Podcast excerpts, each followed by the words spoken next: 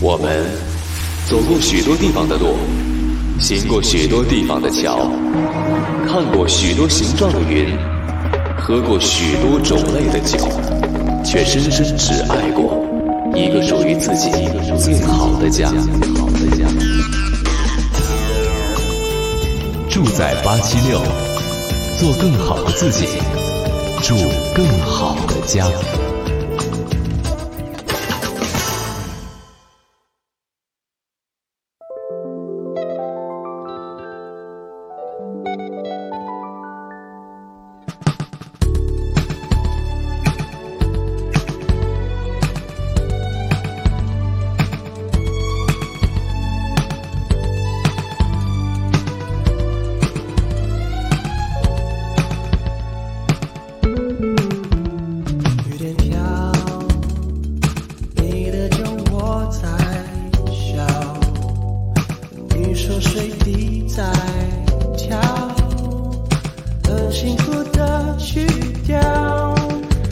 十六点零四分，欢迎各位继续回到我们的 FM 八十七点六北京文艺广播，住在八七六，正在欢迎各位回家，我是夏明，我是小群，哎，这个歌给人一个特别放松的感觉啊，没错，就好像生活，特别是到了下午这个时间，就应该是有一种晃晃悠悠的感觉啊。是的，就是快下班的时候，你就应该准备好这样的心情，然后回家了。而且我觉得这个一上班，手头的工作在上午的时候就应该抓紧时间做，然后到下午，其实很多事情是在收尾的阶段了。对，有的时候忙点也挺好的，就是你忙了一天之后，你发现哦，今天这么快就过去了。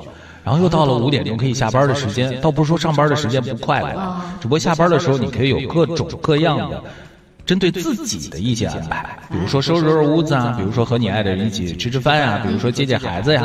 越说可能越觉得跟安逸不太靠谱，对不对？好累呀，所以下班下班之前要整理好自己。安逸的，还不如上班呢 啊！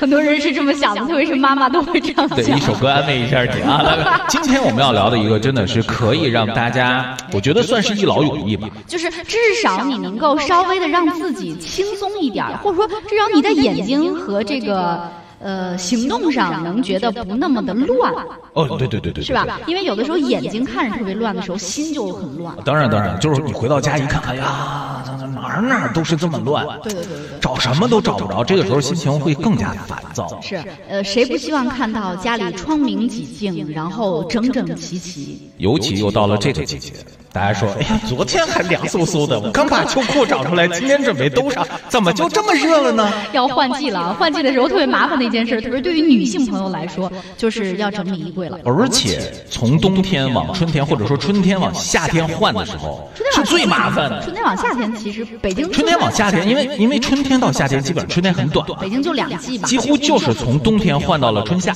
对对对，就对吧秋冬，然后春夏。但秋冬的衣服好厚啊，就是你你你有没有发现，等你这个春夏结束弄秋冬的时候，等把那些衣服拿出来，你看柜子空了，对对对？因为夏天衣服一收就没了，然后等换过来的时候，你就想，嗯，那我的这些羽绒服、什么棉大衣、毛衣。这些什么什么粗呢子的衣服，我该放哪儿呢？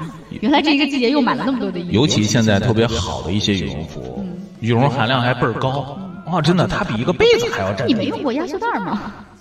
哎，对，这个这个原来用过，但后来觉得不是特别好用，为什么？就压缩袋抽着救命是吗？就你现在还会用？对我们家好多原来我们家也有，但是后来就慢慢自己放在床底下啊。你发现那个好像是床底下会有一点动静，你会发现那个滋儿，它自己 有一些啊质量不太好的滋儿，半夜睡着睡着觉，突然听个它就开始开始自己往里边充气了，你知道吧？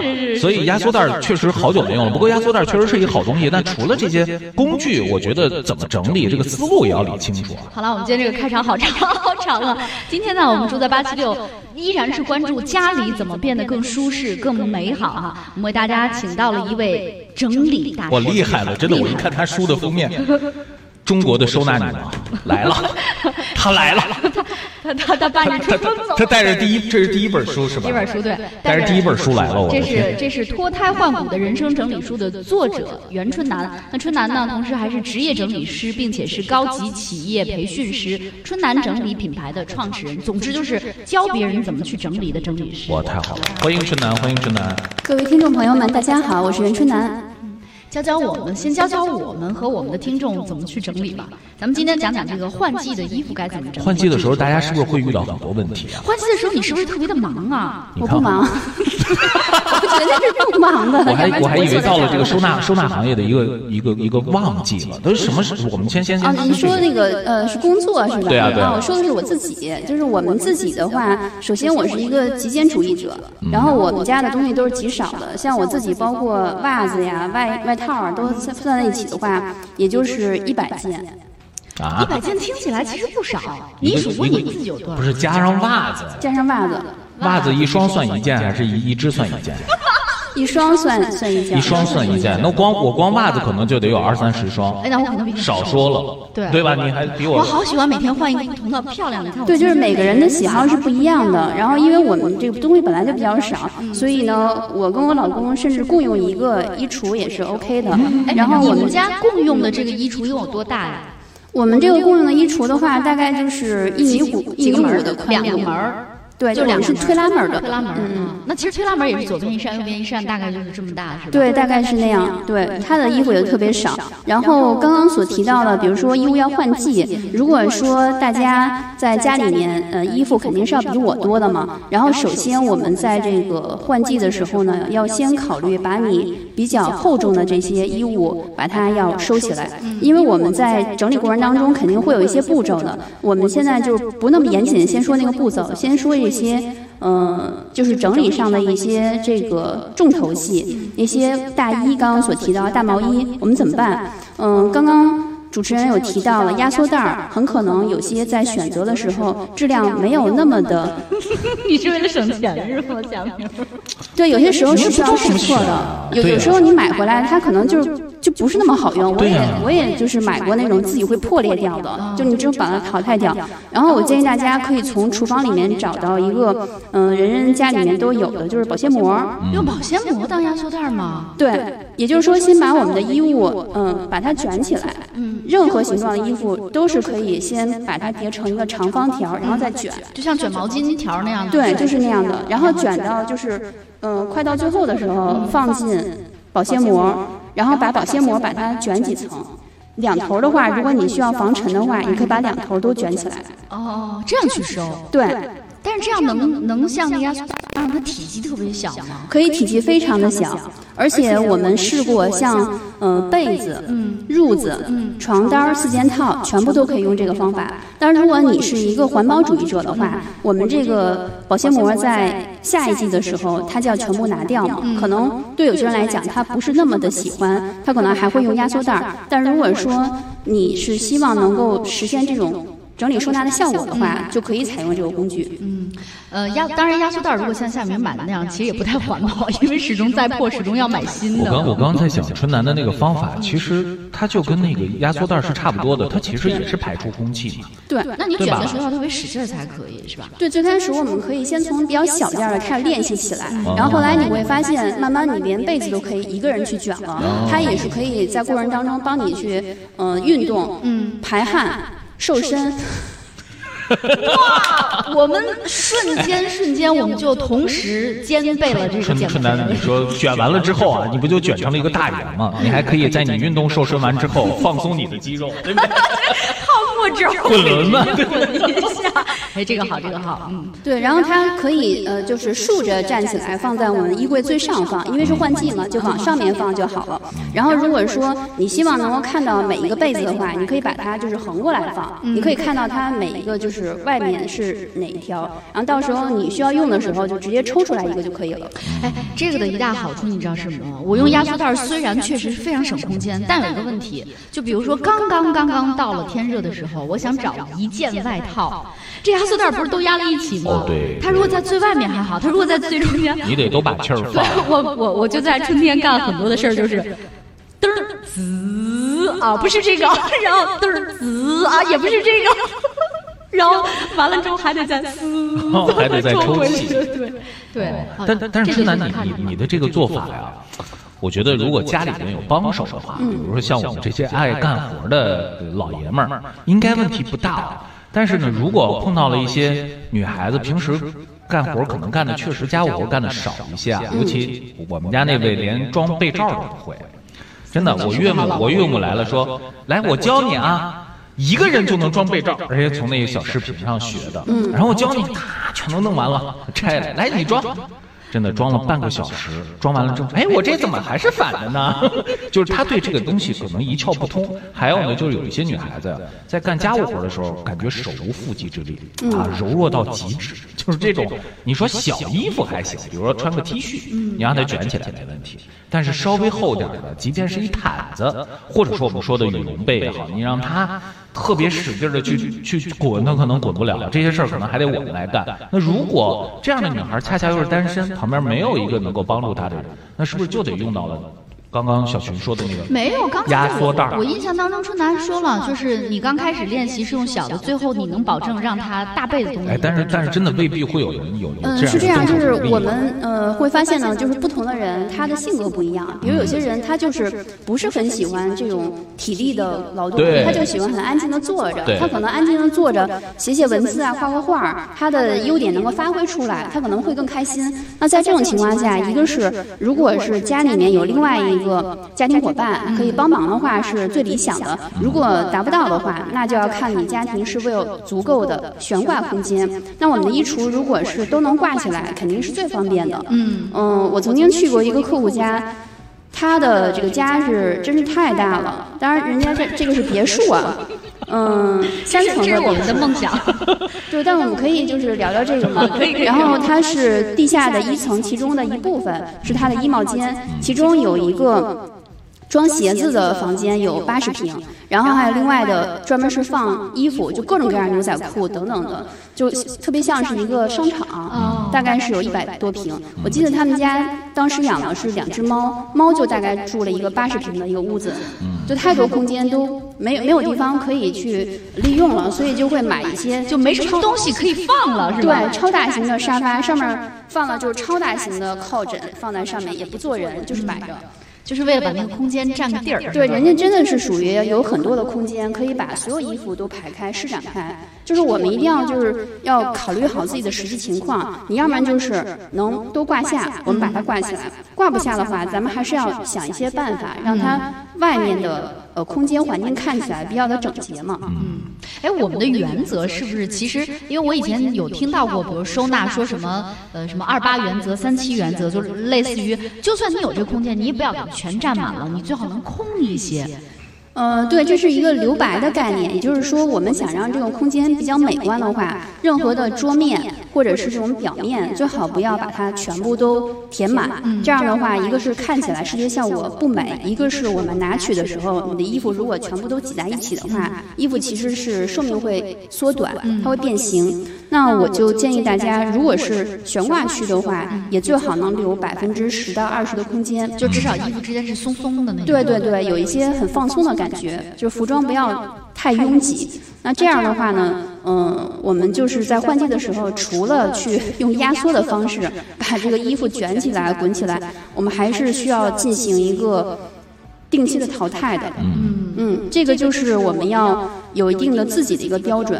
比如说，我建议大家在进行呃把衣服都从衣橱拿出来，完成第一步清空之后，第二步你要进行分类，也就是比如说我们羊毛衫是一类，大衣是一类，你把每一类全部都摆在一起的时候，你就会发现原来你拥有的是非常非常的丰富的，你是非常富有的。而某一类衣服，你很可能是经常会买类似重复的。比如说，夏明在我旁边坐了好几年了，我始终都觉得你穿的就是黑色的上衣，什么灰色的上衣、棕色的上衣。首先，我买衣服买的少，其次呢，曾经买过的衣服现在穿不上，知道吗？就是就是，你所以多卷几次那个卷，出出汗就好了。干什么都没用，还而且还有，就刚刚像您说的，确实有这样的情况。嗯，尤其一到换季的时候，你会发现，哎呀，我这边确实没什么衣服了，我得去买点。嗯，这个时候其实你在没收入之前，你会觉得你没衣服，但是当你收拾说，哦，我还有个这个衣服，哦，我还有个这个衣服，就像这种的，类似于我都快忘了的东西，您的建议是不是也就可以适时的淘汰？嗯，我觉得是这样，就是每一个人需要找到自己的物品淘汰的标准。像以前我们去客户家，可能会为了赶进度，直接跟客户说说，哎，这个不适合您的风格，这个您穿了小了或什么的，就建议淘汰了。这算是整理师偷懒吗？呃，这在最初期的时候，真的是经验不是特别丰富啊。我们会呃帮客户在后面的时候，他其实脑子也快转不动了，一天整理很长时间，他要去做决策。那我可能就嗯前期的话会去推动他，以为这样是好的。后来我慢慢发现他不对劲儿，我会觉得有很多人他在今天整理师去了，然后呢，嗯、他好像去做了一些决定，然后第二天我们不在的话，他可能还是会犹豫不决。后来我意识到，就是一个人他必须要有自己的标准。嗯嗯这个好，这个好啊。那这个标准我们可以通过，比如说你有自己去定啊，比如说一年。两年、三年都没有穿过的衣服，我们是不是就可以淘汰它了？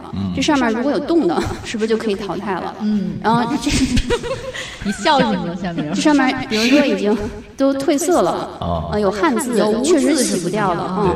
还有一些的话，就是你很可能都已经。呃，想不起来是哪年买的东西，我们都可以去淘汰。那这个一定是自己去设定一个标准，写下一个模板式的东西。我们需要真的写下来吗？就是如果你觉得它是一劳永逸的事情嘛，我们就今天可能花十分钟写一次，就当玩一个游戏。那你后面的话，好几年都可以参考它，那这个不是很轻松吗？嗯，我觉得有的时候就是这样，心里想的东西和写下来的东西不一样，写下来的东西你就。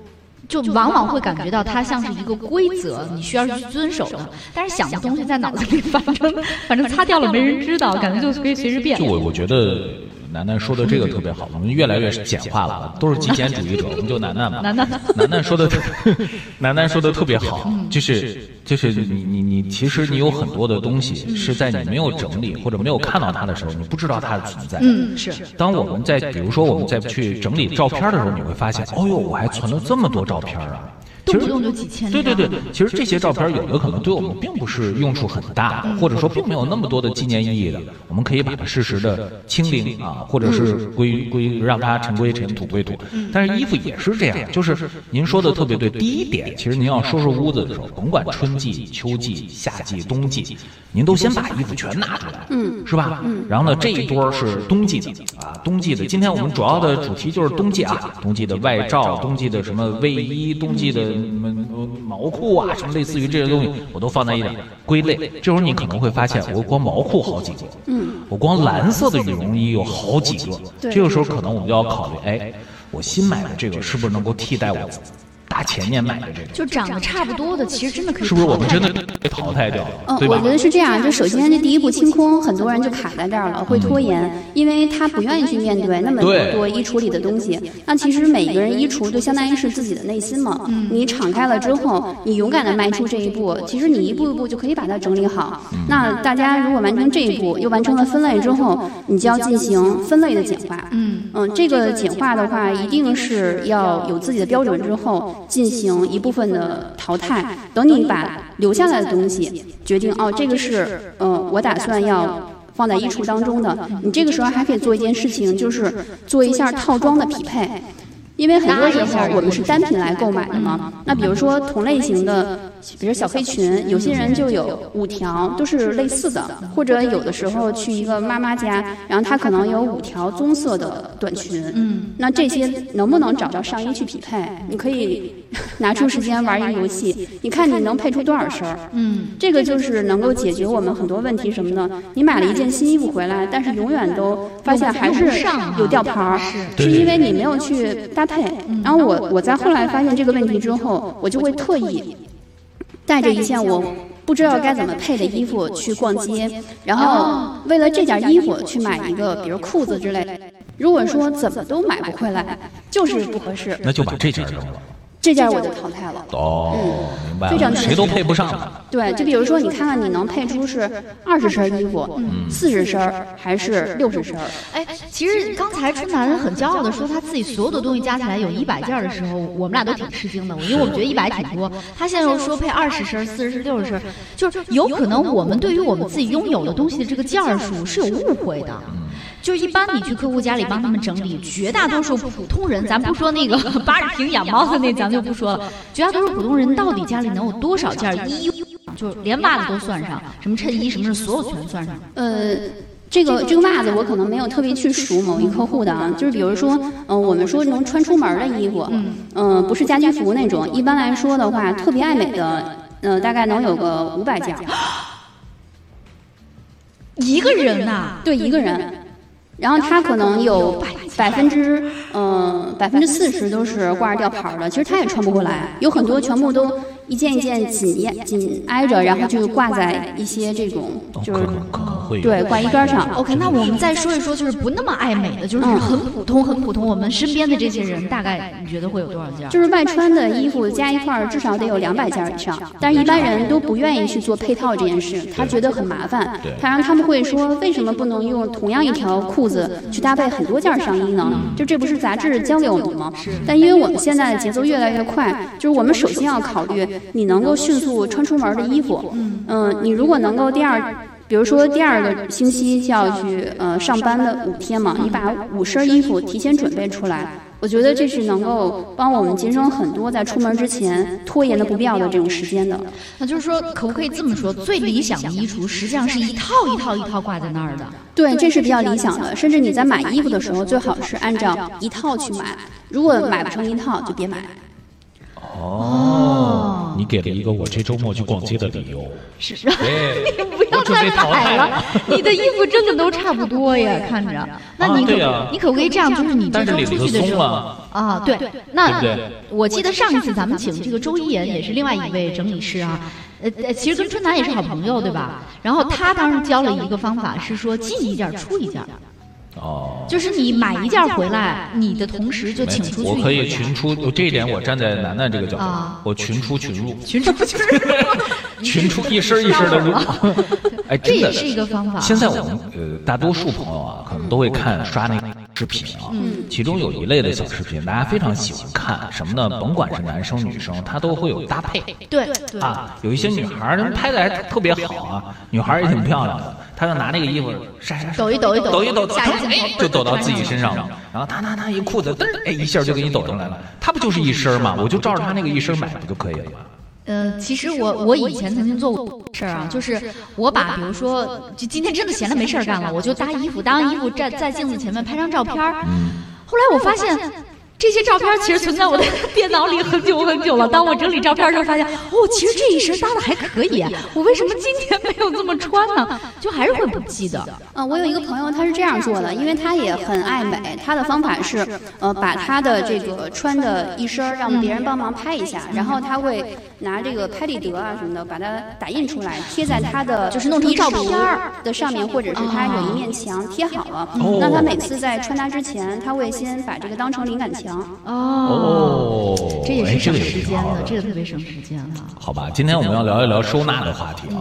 我发现越聊收纳的话题越有意思，是，而且呢，好像我们对于自己的所拥有的物品了解的不够多，所以我我打算才回去数数我有多少件衣服。我也打算，因为确实也该到这个季节，我们该 收拾东西了。我用用这样的方法，看看哪些衣服是可以淘汰的，是不是可以再买一些啊？有没有给自己一些找到买衣服的理由？大家也可以来跟我们互动一下，您的一些收纳的妙招、经验。好玩的事儿啊，失败的经验什么的。或者有什么问题想要向我们的收纳女王一起来讨教一下的，都可以到北京文艺广播微信公众平台。我们要先进广告，马上回来哦。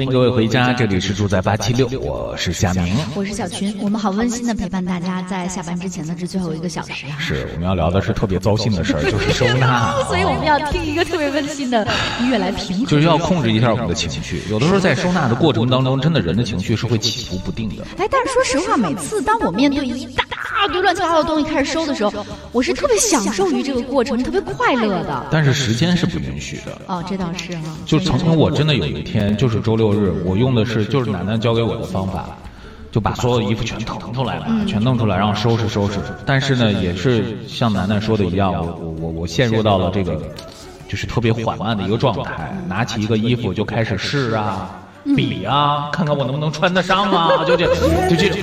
结果你发现天都黑了，快要到睡觉的时间，我半个床还没收拾过来。于是你就都堆到柜子里去。没有，我和我老婆就只能到沙发上就活了一晚上。第二天再接着收拾。其实第二天也没有完全收拾好。结果就是说不行了，不能再在沙发上睡了，我们要把这儿赶紧腾出来。其实后半段收拾是比较紧张的，前半段收拾特别好，只不过有些缓慢。一会儿我们可以让楠楠来教教我们，就是怎么样能够提高我们的收拾速度啊。我们也重新介绍一下楠楠是谁啊？是是是。是，楠楠是第一次来到我们节目里的职业整理师、高级企业培训师，是春楠整理的品牌创始人，叫袁春楠。楠楠好，欢迎春楠。大家好，我是袁春楠。哎，我们我们先来看大家给我们发来的信息啊。这个特别爱劳动、特别爱家的 Frank 说了，我是用整理箱啊，衣服呢也是卷起来，然后集中到一个衣柜里边，是那种扁的整理箱啊。呃，可以分类的打卷整理，但是大被子我还没有尝试过。我觉得是不是楠楠说的那些都是类似于像羽绒被？那样的它可以挤出去，但如果是棉被的，好像卷起来也没省太多空间呀，是不是压缩袋更为合适？个人想法啊，回去我试试卷棉卷棉被。嗯，哦，是这样的，无论是这个羽绒被还是棉被、褥子、毛巾被，我们都试过了，全部都是 OK 的，都可以啊。而且真的都能比那个平摊着要省空间。对，非常省空间，而且它的这个造型最后能变得会很统一。我们在折叠之前，可以先拿这个卷尺，嗯，测量一下你的衣橱。最上方到底是有多高？你把这个高度都定好了之后，把那个卷尺把它卡住，然后再去按照这个。呃，宽度去进行这个卷，这样的话，你每一个卷它的高度都是类似的啊，嗯，就放在那儿特别整齐的衣服，对，会整齐很多啊。也整齐是家里的这个衣柜里头的一个法宝，你知道吗？对，特别怕的就是，比如说像你的书柜，如果你的书都是一样高的话，那就啊很完美了。但如果你的书高高低低的话，就怎么摆都你可以跟出版社说一说，为什么要出的高高低低的？嗯。好吧，咱们 还是回头。对不对？好，来，我们追光者说了，说春楠，我想问您一个问题啊，我们每个人的衣服大概应该多少件、多少套是最合适的呢？或者说每一个季节的衣服拥有几件、几套是最好的呢？呃，这个是很多，就是它其实是每个人的需求不一样。比如说，有些人他觉得，我就打算有个。嗯，二十身就可以了。其实二十身基本上可以满足一个职业男性、女性的一个需求。不少对，我说的是一年四季的，就是外穿的二十身。一年四季，那如果我们就按北京没有，就是不算秋天和春天，就算春，就算夏夏季、冬季两个来了，就一边十一个一个季节五套呗。呃，一个就一个季节五，对吧？一个季节五套，五套嘛，这么算春夏秋冬二十套嘛？二十套，嗯，五套啊。五套啊！对我们这么闷闷闷。哎，但是说实话，我现在天天穿着这件衣服。对，其实这就是一套嘛，就是一套。我已经穿了多少天了这一套，然后 改天再换另外那一套，也就是两套衣服，一个季节就过来了。这还是看场合，比如说咱们这个可能就不是特别需要展示服装嘛。有些上班族他可能呃是需要见客户什么的，他的服装很可能是要适合这个客户的一个审美等等，他都要去考虑的。对职业，然后可能还要有一些这个品牌或怎么样的。每个人的场合真的是不同，一定要先把这个场合想清楚。比如说有些人他是需要。呃，去见客户的，有些人可能就是在职场当中坐办公室，然后有些人可能就是他要呃下了班之后再去运动，他可能会有很多套不同的一个场合的衣服，想清楚了之后再去购置会比较好，然后再定期的去进行一个淘汰，因为说实话。我们现在这个服装和十年前相比，质量是不一样的，这是一个现实。呃，经常会发现，可能这一季你洗的次数比较多，它就卸了。嗯嗯，你不得不再去更新。所谓叫快时尚、快消费哈。对对对。然后我们在十年前可能买的鞋，你可能到现在仍然可以穿，那个质量跟现在是不可同日而语。所以，所以我们就现在怎么怎么穿一季就扔吗？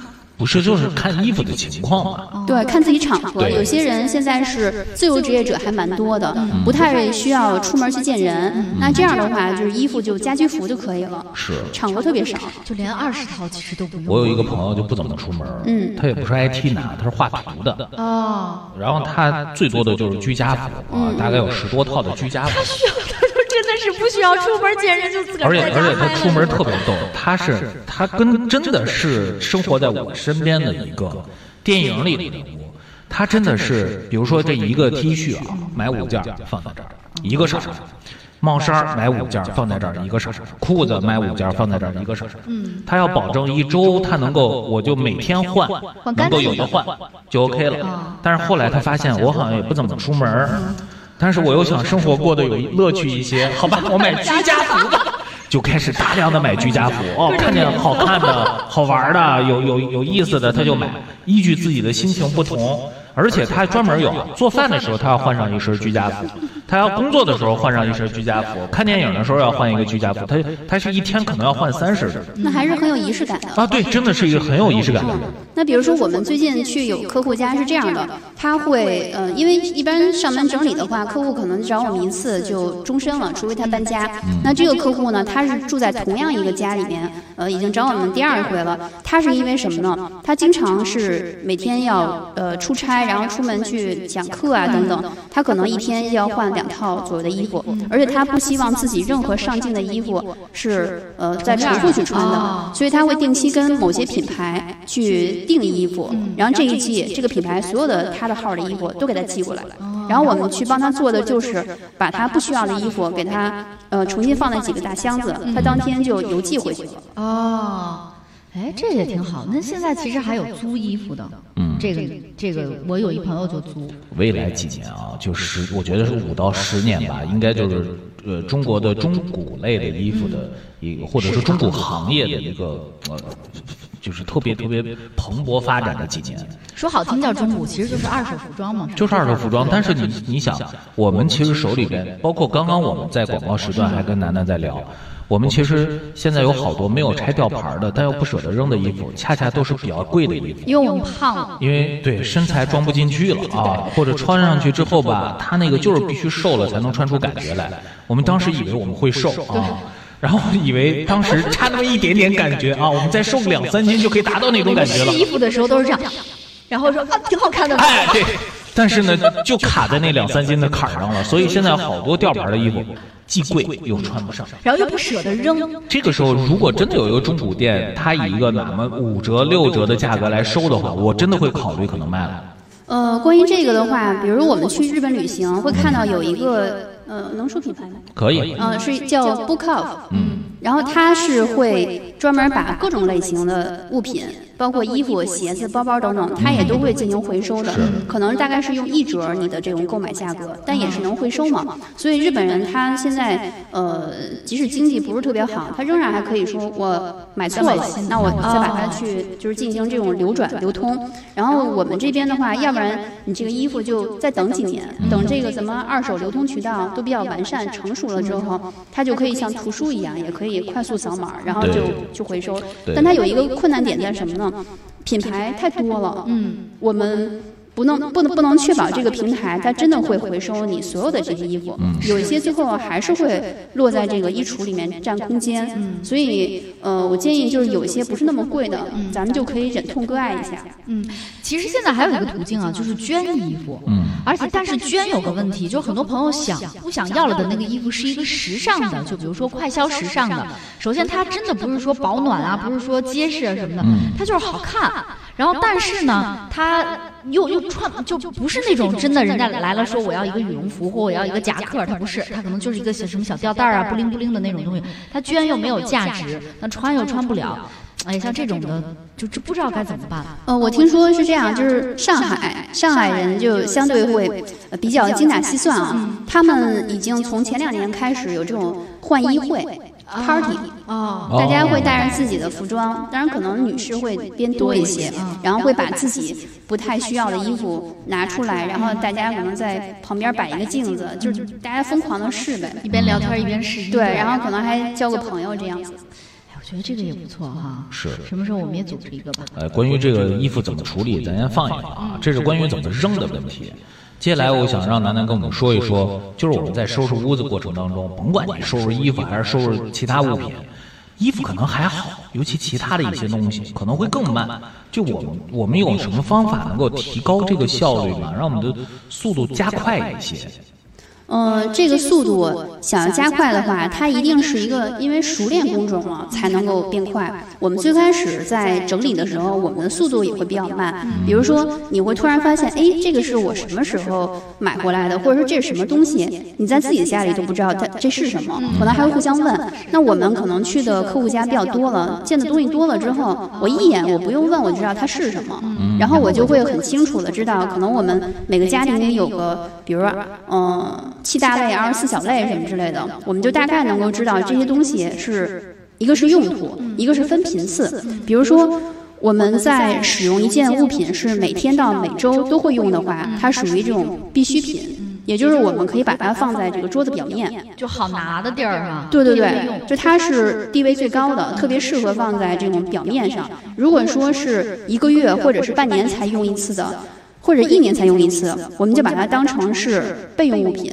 你有没有发现家里面其实最大的头疼的地方是备用物品特别的多？是是是是，嗯，真的。那这个很可能就是平时我们嗯没有特别的注意，然后就把它带回家，或者说是买回来或者别人送给你的。那这些大大超过了我们必需品。我之前有列过一个一个清单，就是如果一个人正常的一个生活的话。大概一百三十件物品就可以了，比如说包括一根笔啊，也算一件。对，一个笔记本电脑也算一件，一个本子这样算起来一百三十件就够了。但实际上我们所拥有的就大大超乎我们的真正需求。绝对超。大多数客户家，我今天对数字好感兴趣。大多数客户家是有多少件物品？你算过吗？呃，这个我没有算过，但是我去年做过一个实验，可以和大家分享一下。就是我跟我老公两个人。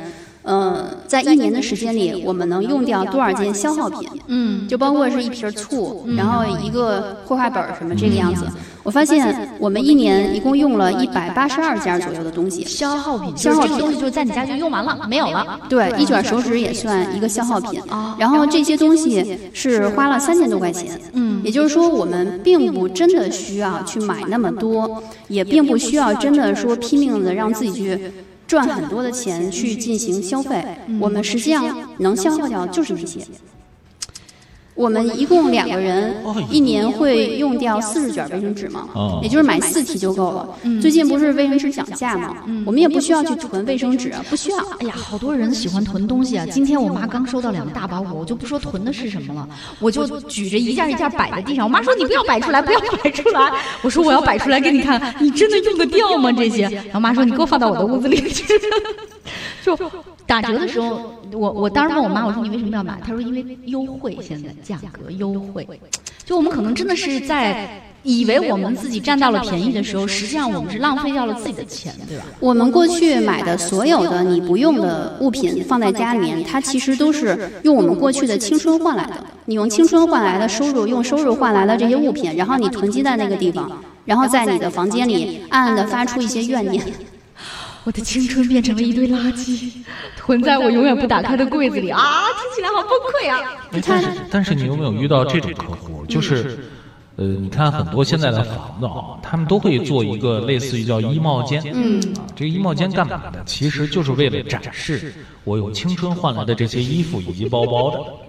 这个衣帽间是很多女生的一种梦想，呃，对，是吧？就看见他们就觉得舒服。啊，我的钱花在这儿就是值。你有遇到这样的？呃，确实有各种各样的衣帽间。像有的人，他其实家里那个空间不够，但是呢，他也要嗯努力的打出一个衣帽间。结果这衣帽间就是你走进去一步就只能退回来。说的不到了啊！对 对对，但是但是还是希望能够拥有嘛，对吧？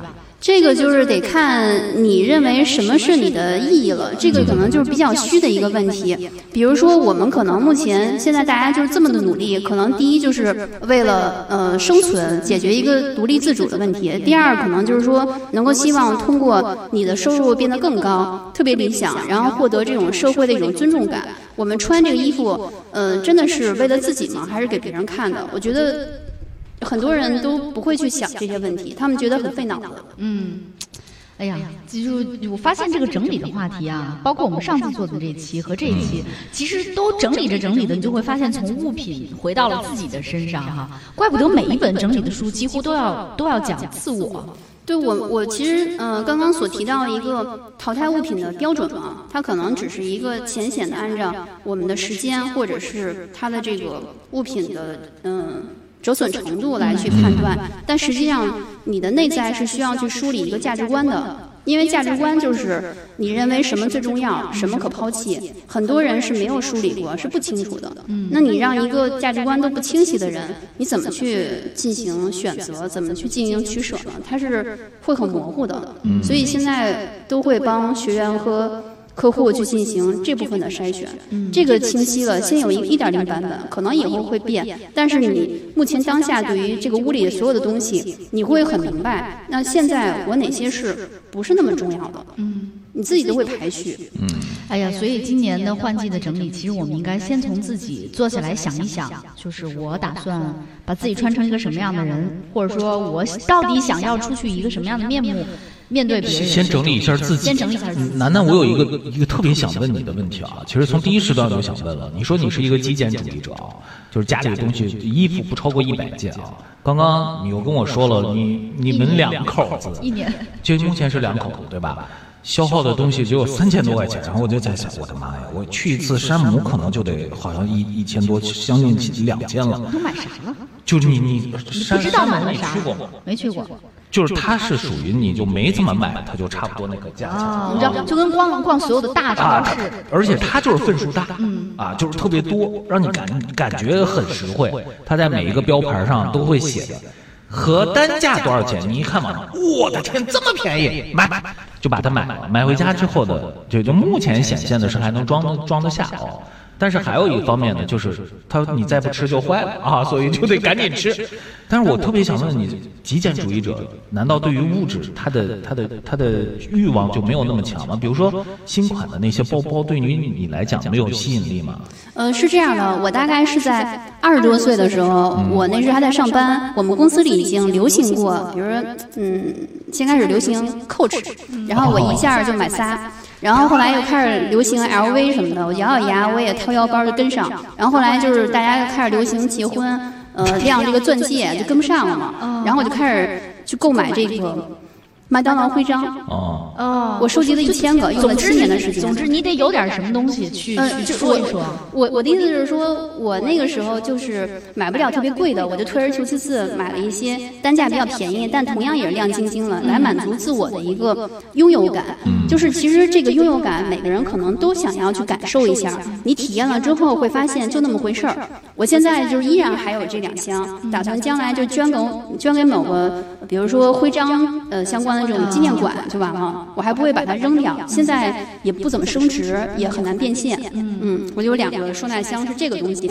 然后从那件事儿之后呢，我慢慢呃整理我所有的这些东西，我发现这些带 logo 的，嗯嗯，他可能只是想要去证明自己是有这个钱去购买的。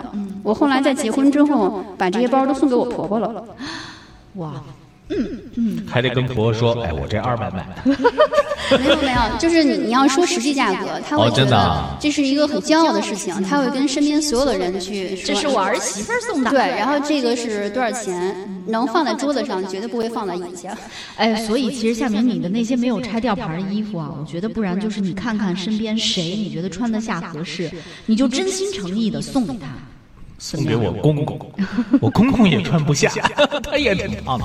哦，我大概明白了，我大概明白，就是曾经拥有过，然后发现发现好像现在对于物质并没有那么高的需求了，是这意思吗？对，我从我自己那个一千个麦当劳徽章，我就已经有这个感受了。然后像所有的这些包包，它永远都会出新的，那你根本就是。嗯，买不过来也是，它出新品的速度比你收入的速度提升的要快，可能是几千几万倍。然后那种对，当有一天你发现这些物品，它其实是在帮助你去寻求你人生中的意义，它只是一个过程中的一个临时的陪伴，你就会发现其实意义更重要。那你可能要通过在做一些事情，比如今天我来直播，不知道谁可能是有缘人就听到，也许对他有些帮助，我就会选择来做这件事情。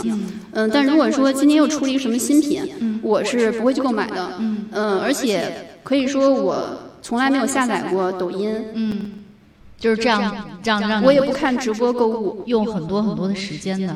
你是怕自己深陷其中，还是不是？因为我会很清楚的知道我自己需要什么，我不会去看别人推荐的东西。哦，明白了。下面就刚刚说的，看网上那个刷一件儿刷一件儿，然后我们就跟着买了，是吧？这当然，这当然是楠楠自己的一个，对，就是他的非常个人的。对，非常个人的。呃，但是我觉得里边有一些东西，我们可以去试着了解一下，给我们启发哈、看能不能给我们一些启迪。比如追光者说，刚刚楠楠他是说，如果有一个人听到，你觉得就会有这个意义来做这个就是这样对，追光者说，今天听老师说的感觉收获很大，多了也是浪费，以后买衣服呢要固定数量，谢谢。其实我我们这个节目也是这样，为什么到了二零二一年我们有很多变化？比如说像楠楠也是第一次做客节目，包括我们的节目嘉宾也发生了很大的变化。我们好像从家里边的这个呃这个有怎么装啊啊用什么装啊，好像跳脱出来开始聊了生活。其实我们希望通过嘉宾的分享，包括我们一些呃个人理念的一些传递，其实希望能够在下班的路上找到更多的同路人。有的时候可能大家会觉得我在这条路上是孤独的。就是哎呀，我是一个极简主义，我对这物质没什么需求。或者有的人说，我我就哎呀，目前来讲，我的阶段还是买一个包能够让我兴奋好久。那好，你就买去，是对吧？你只要能让自己开心就好。然后我们在下班路上能够有这样的同路人来跟我说说，我极简主义者大概我的一些思考是什么样的。我希望把这样的一些观点，这样的一些对世界的看法分享给各位，看看你是不是也是这样的啊？大家聚在一起，我们。回来等我们的这个团队，我们的这个 team 能够越聚越多的时候，我们真的可以去考虑看看能不能能什么换包会啊，是吧？就把婆婆邀请，或者是那个妈妈邀请过来，我们就是送包仪式，对不对？我我觉得是这样，不管拥有的多还是少，就是你有多少钱去买，总归一个原则是根本，就是不要让这个东西浪费掉。当然了，是吧？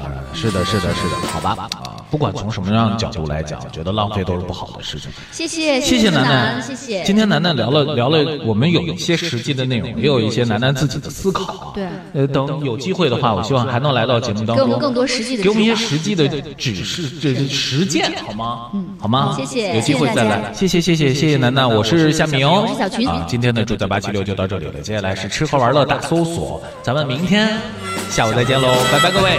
Yeah.